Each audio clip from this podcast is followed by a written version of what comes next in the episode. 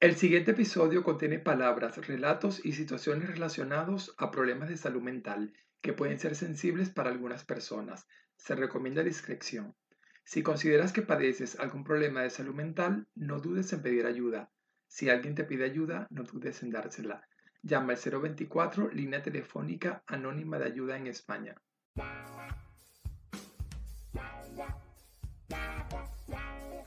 Sea bienvenido a la guía de Rogelio Rojas el podcast, espacio donde intento descifrar qué se esconde detrás del éxito de personas reales como tú y como yo. Ven, acompáñame y sé testigo de esta aventura. Hola, sean bienvenidos al episodio número 15 de la guía de Rogelio Rojas el podcast. Hoy, 10 de octubre, es el Día Mundial de la Salud Mental y para mí es un honor tener a la invitada que tengo, que antes que nada le agradezco por estar aquí, por aceptar la invitación Monse desde un principio, desde los comienzos de este, de este programa, perdón, ha sido un oyente fiel y ahora se, se ha convertido en una invitada. Monse, ¿cómo estás? Bienvenida. Hola Rogelio, gracias por la invitación. Te lo agradezco.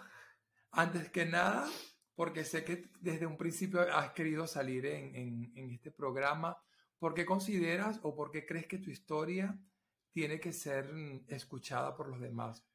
Bueno, creo que mi historia merece ser escuchada porque realmente a día de hoy eh, hablar de ese tema sigue siendo un tabú y porque es hora de romper el silencio y es hora de empezar eh, por un pequeño paso.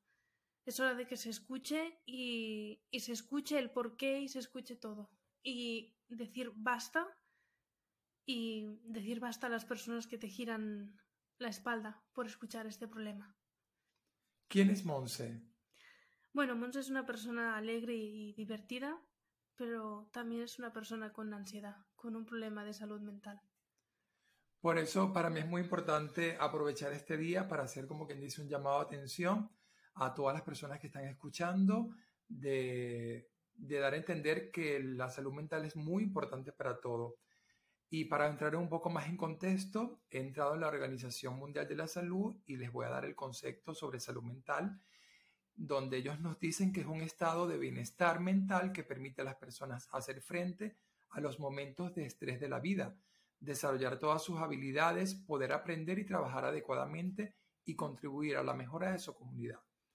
Con todo esto, Monse, ¿qué definirías o qué es para ti la ansiedad? La ansiedad para mí es miedo al miedo, es otra definición. Y dentro de que hay muchos abanicos y muchos síntomas, que cada uno tiene sus síntomas, eh, es miedo al miedo. ¿Y cómo llegaste tú a la conclusión o, de dónde tú sacaste eh, decir, mira, tengo ansiedad, sufro ansiedad? O, o cuál fue esa situación que, que dice que está pasando algo? Bueno, yo realmente el primer episodio que sufrí fue con 14 años, fue en clase de matemáticas. Me acuerdo siempre que estaba sentada y de repente empecé a notar sudor en las manos, mareo, eh, que me iba muy fuerte el corazón y que me daba vueltas la clase. Eso fue el comienzo de, de mi ansiedad. No fue hasta más adelante cuando me di cuenta de lo que realmente era Después de la pandemia esto se agravó porque nunca he contado esto, que es un problema, el no explicar y el silenciarlo. Y fue cuando cuando sufrí después de la pandemia una agorafobia, es decir, un miedo a salir a la calle a espacios abiertos. Más adelante sufrí un episodio con una compañera, pues me dijo unas palabras un poco desagradables, ¿no? Para una persona que sufre ansiedad y ahí fue cuando, volviendo para casa de terminar mi jornada laboral, estuve a punto de lanzarme a las vías del tren. Y ahí fue cuando me di cuenta de que no, que esto tenía que parar, que había llegado a un punto límite y ahí tenía que ser basta. Tengo que, que buscar el porqué. Acudí a un especialista y fue cuando me dijo, tienes ansiedad. ¿Y, qué tipo de tratamiento te ofreció el especialista? O si lo puedes decir, por supuesto. O sea, ¿tiene, ¿conlleva medicación o...? Bueno, realmente sí que conllevaba medicación y yo no la tomo porque soy en este sentido y en este aspecto antipastillas, en aspecto de ansiedad. Y mm, la otra opción era ves a un especialista. Entonces yo he acudido a un especialista, me ha costado mucho encontrar la adecuada, persona que te escuche o, o que te dé consejos, que te ayude ayuda. A día de hoy tengo una especialista que no cambiaría por nada del mundo, que me está ayudando mucho y que desde aquí si me escucha muchísimas gracias por todo lo que haces, porque poco a poco me ayudas a, superar y a lograr esto, algo que para mí me cuesta. Me dijo, he ido a la especialista y lo primero que me he dicho es, no va a ser un proceso fácil, no va a ser un proceso rápido, pero al final del túnel ves la luz. Y es lo que estoy haciendo, es decir, me he puesto una meta de que superaré esto y no importa lo que tarde. Poco a poco, día a día, superando. Eh, también quiero destacar que uno de los determinantes de una inestabilidad en la salud mental pueden ser los factores psicológicos y biológicos individuales como las habilidades emocionales, el abuso de sustancias y la genética. Pueden hacer que las personas sean más, vulnerables a las afecciones de salud mental. También la exposición a circunstancias sociales, económicas, geopolíticas y ambientales desfavorables como la, la pobreza, la violencia, la desigualdad y la degradación del medio ambiente. También esto hace un aumento al riesgo de sufrir afecciones de la salud mental. ¿Cuál podrías decir tú que ha sido uno de los determinantes de tu, de tu inestabilidad mental? Creo que mencionaste algo del instituto, ¿hubo bullying escolar? Sí, correcto, hubo bullying. Yo creo que este fue el primer paso para que saliera la ansiedad. Y, y ahora, ¿qué recomiendas, por ejemplo, a los padres que están enviando a los niños al colegio? ¿Qué consejos le das o a la persona que sufrió de bullying de cómo, sobre, sobre, cómo sobrellevar esa situación? Realmente el bullying a día de hoy es un tema también muy complicado en las escuelas. De hecho, se ven muchos casos. Eh, en este caso, lo primero es mencionarlo, no hacer silencio. Es mencionarlo padres, profesores, que tengan constancia. A partir de ahí es buscar un especialista y pedir ayuda siempre porque esto no va de yo puedo superarlo, yo no. No, esto se necesita con ayuda siempre. Tanto el bullying como la ansiedad, como una depresión, cualquier problema de salud mental, sí o sí se necesita con ayuda. Esto no lo puede superar uno solo. A partir de aquí es trabajar todos los días y buscar una solución. ¿Y tu lucha diaria cómo es? O sea, para ti son batallas ganadas cada día de esta gran guerra que estás enfrentando con tu propia mente o, o cómo es tu modo de, de, llevar toda, toda esta situación? Bueno, realmente una guerra con mi mente no, es intentar reeducarla, ¿no? Es decir, pues intentar todos los días hacer algo, es decir, todos los días salir a la calle, todos los días ir al trabajo, aunque me cueste un mundo, aunque hay días que no quiera salir de la cama, aunque hay días que no quiera salir de casa, eh, es esforzarme y decir, no, tengo que salir, me cueste lo que me cueste y me pase lo que me pase, es decir, aunque mi cabeza me diga, pues ya verás, hoy vas a tener ansiedad, vale, pues tengamos ansiedad, pero voy a lograr salir, ni que sea dar una vuelta, voy a lograr salir a dar una vuelta al perro o a quedar con, con mis amigos, a quedar con mis sobrinos para el parque, da igual, cueste lo que cueste, me cueste las crisis de ansiedad que me cueste, lo haré.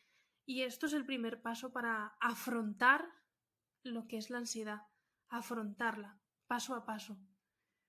La ansiedad es, es uno de los síntomas de, una, de problemas en la salud mental. A continuación voy a nombrar otros tipos de ejemplos por si ustedes de una u otra forma están pasando por esa situación, tengan, tengan esa valentía de pedir ayuda y de, de, buscar a alguien que los escuche porque todos de una u otra forma en algún momento de nuestra vida hemos pasado por una situación de ansiedad o de alguno de estos síntomas que voy a dar a continuación, que también los da la Organización Mundial de la Salud, que si son sentimientos de tristeza o desánimo, pensamientos confusos o capacidad reducida de concentración, preocupaciones o miedos excesivos o sentimientos intensos de culpa, altibajos y cambios radicales de humor, alejamiento de las amistades y de las actividades, cansancio importante, baja energía y problemas de sueño, desconexión de la realidad o un delirio, paranoia o alucinaciones, la incapacidad para afrontar los problemas o el estrés de la vida diaria, problemas para comprender y relacionar las situaciones y las personas, problemas con el uso de alcohol o drogas,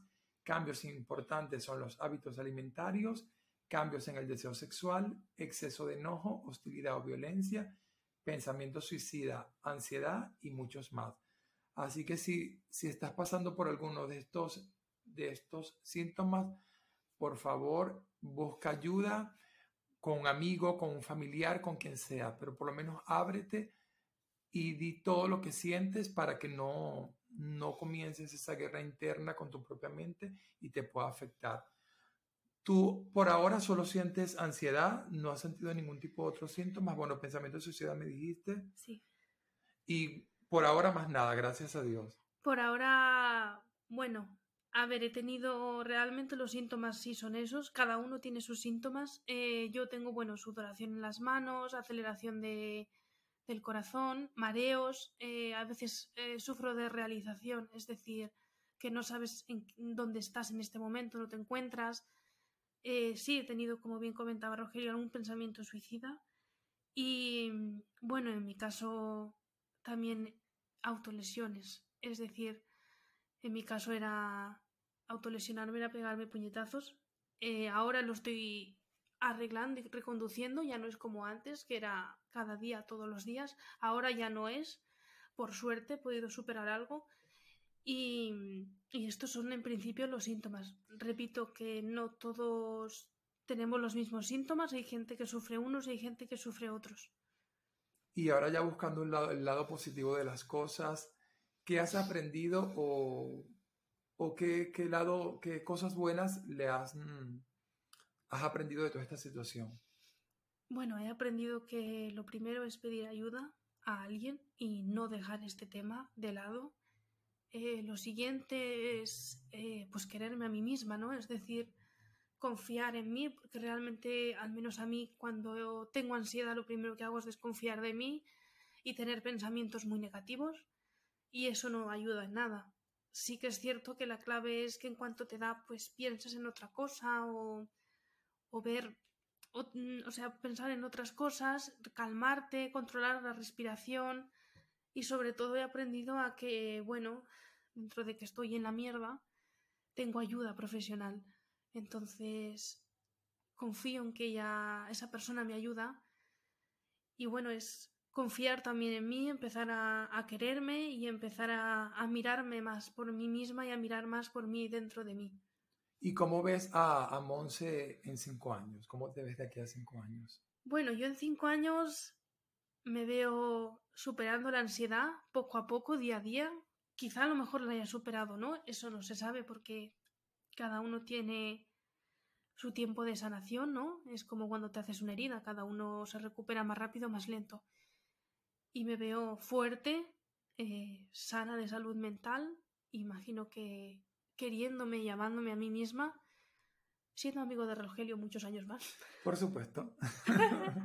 de Isa y de Gaby también, que también os quiero. Y bueno, de todas y de mis amigas, ¿no? Eh, me veo siguiendo trabajando en el mismo puesto de trabajo. Ya veremos. Y, y bueno, me, me, veo, es eso, eh, siguiendo luchando y siguiendo poco a poco. ¿Y eh, para ti qué significa el éxito, Monse? Bueno, para mí el éxito significaría estar sanada, ¿no? Eh, pero bueno, es algo que estoy en progreso. Es decir, estoy progresando. Y ¿Se puede decir entonces que hasta ahora estás llevando una historia de éxito? Porque cada día estás, estás ganando... Cada día estoy aprendiendo algo nuevo, cada día hay días terribles, claro, hay días buenos, pero estoy progresando y, estoy progresando para ser una persona exitosa y para ser una persona curada, ¿no? Estoy en ello poco a poco. Estoy en progreso. Monse, muchísimas gracias por estar aquí, por tener la valentía de hablar un tema tan importante que, como decías antes, es un tabú para muchas personas. Nadie tiene esa valentía por por millones de, razones que desconocemos de poder decir, mira, sufro ansiedad, sufro un problema de salud mental y agradecido enormemente de que tú tengas esa, esa fe en ti misma de ayudarte a ti y de querer ayudar, ayudar a los demás contando tu historia. Así que, señoras, señores, eh, por favor pidan ayuda si tienen algún problema de salud mental. Esto no es un juego después de la pandemia hemos visto que muchas personas eh, se han dado cuenta de que padecen algún tipo de, enfermedad mental, así que por favor, no es un juego, busquen, ayuda. Y Monse, te cedo el micrófono para que des un mensaje final, un mensaje de despedida para los oyentes y eso que salga de ti, de tu corazón.